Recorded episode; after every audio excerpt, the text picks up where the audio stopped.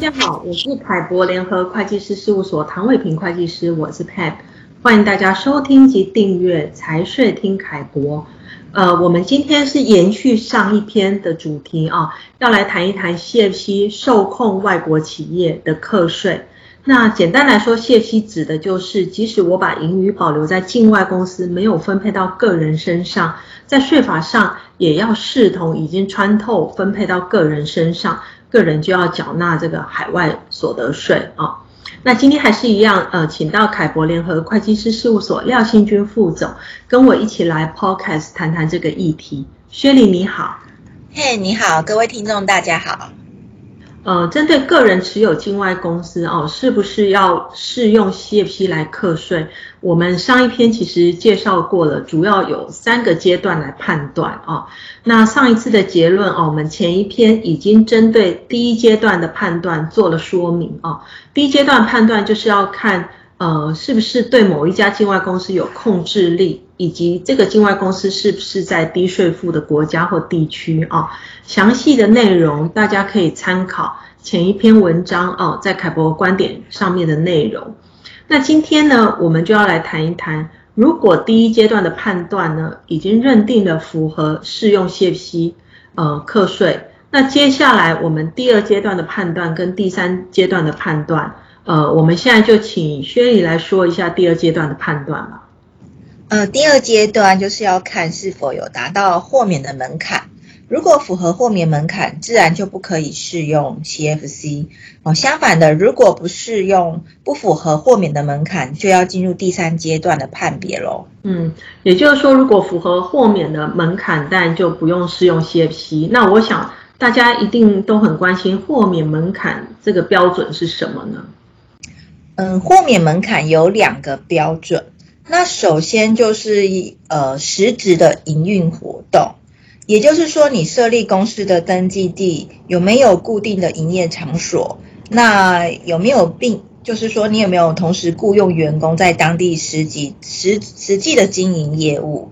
那实质的营业活动还有一点就是消极性所得占比要低于十个 percent。所谓的消极性就指的是说，这家公司的投资收益啊、股利、利息、权利金或者是租赁收入所占这家公司业务的比重要低于十 percent。那以上两者同时符合，才可以达到豁免的门槛。那其次，第二个豁免的门槛标准是。呃，已经符合 CFC 认定的公司，那你当年度的盈余在七百万以下，也可以排除适用 CFC。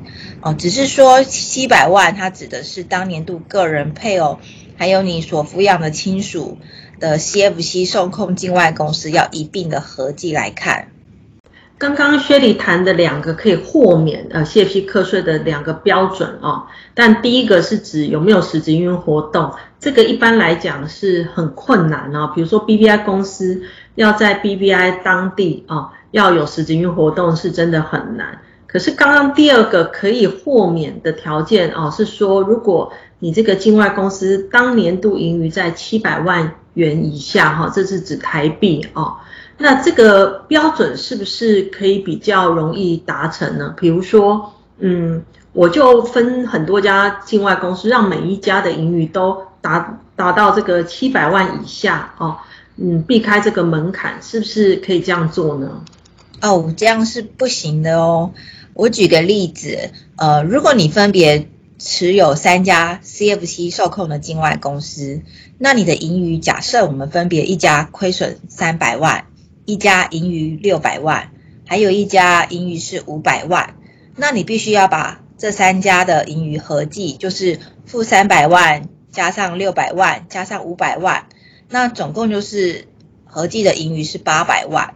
八百万其实就大于门槛七百万，所以你所持有的三家公司中，个别有盈余的这个六百万跟五百万的那两家公司就会适用 CFC，没有办法排除在门槛之外。那谢谢薛丽帮我们举了这个例子啊，所以让我们清楚了解到说，我们想要试图来分散很多家境外公司，然后让每一家的盈余低于台币七百万元以下哦，这样的做法其实是没有办法避开 CFC 的哦，因为你还是要把所有的境外公司合计来看有没有低于台币七百万一年哦。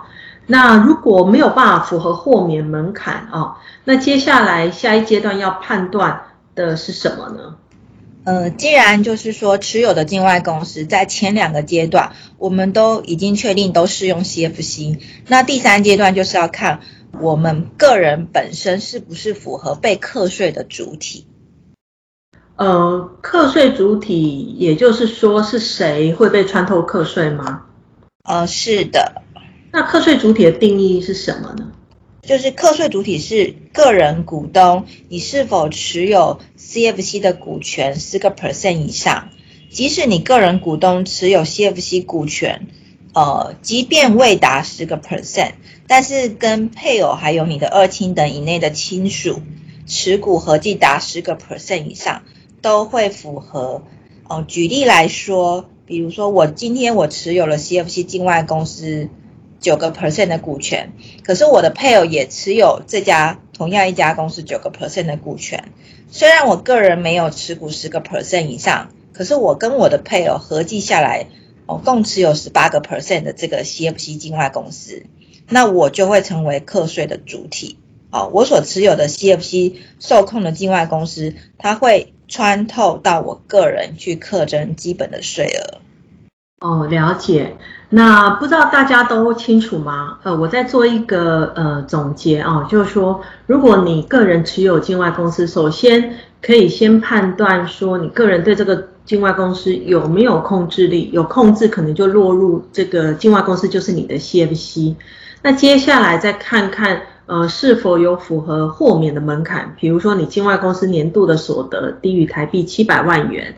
呃，那假设呢不符合豁免的门槛，那接下来就要看看股东是否符合这个要课税哦，他持股比例如果高于十 percent 的话，那就要适用谢息来课税了啊、那薛莉能不能给我们一些呃建议或因应这个谢息的方式呢？好的，呃，早期台商通常设立境外公司。哦，往往都是亲朋好友，比如说大家合资做生意。那为了作业的简单方便，就是很多的实质股东却只推派一个人去担任这个董事跟股东。哦，所以说。您的境外公司符合 CFC 定义，我会建议说，提早将你名义的股东确实安排做实名登记，也就是让他在股东名册上有载明。那这样子的好处是可以降低你个人股东持有的比例，而且每个申报户都享有最低税负门槛六百七十万。因此，这样经过我们妥善规划，是可以降低 CFC 课税的冲击。了解，那谢谢薛理今天的说明。那刚刚的因应方式也提醒大家要好好把握啊。那针对这个议题，大家可以参考凯博联合会计师事务所网站上面凯博观点的相关文章。有任何问题，也欢迎直接洽询凯博联合会计师事务所。谢谢大家今天的收听。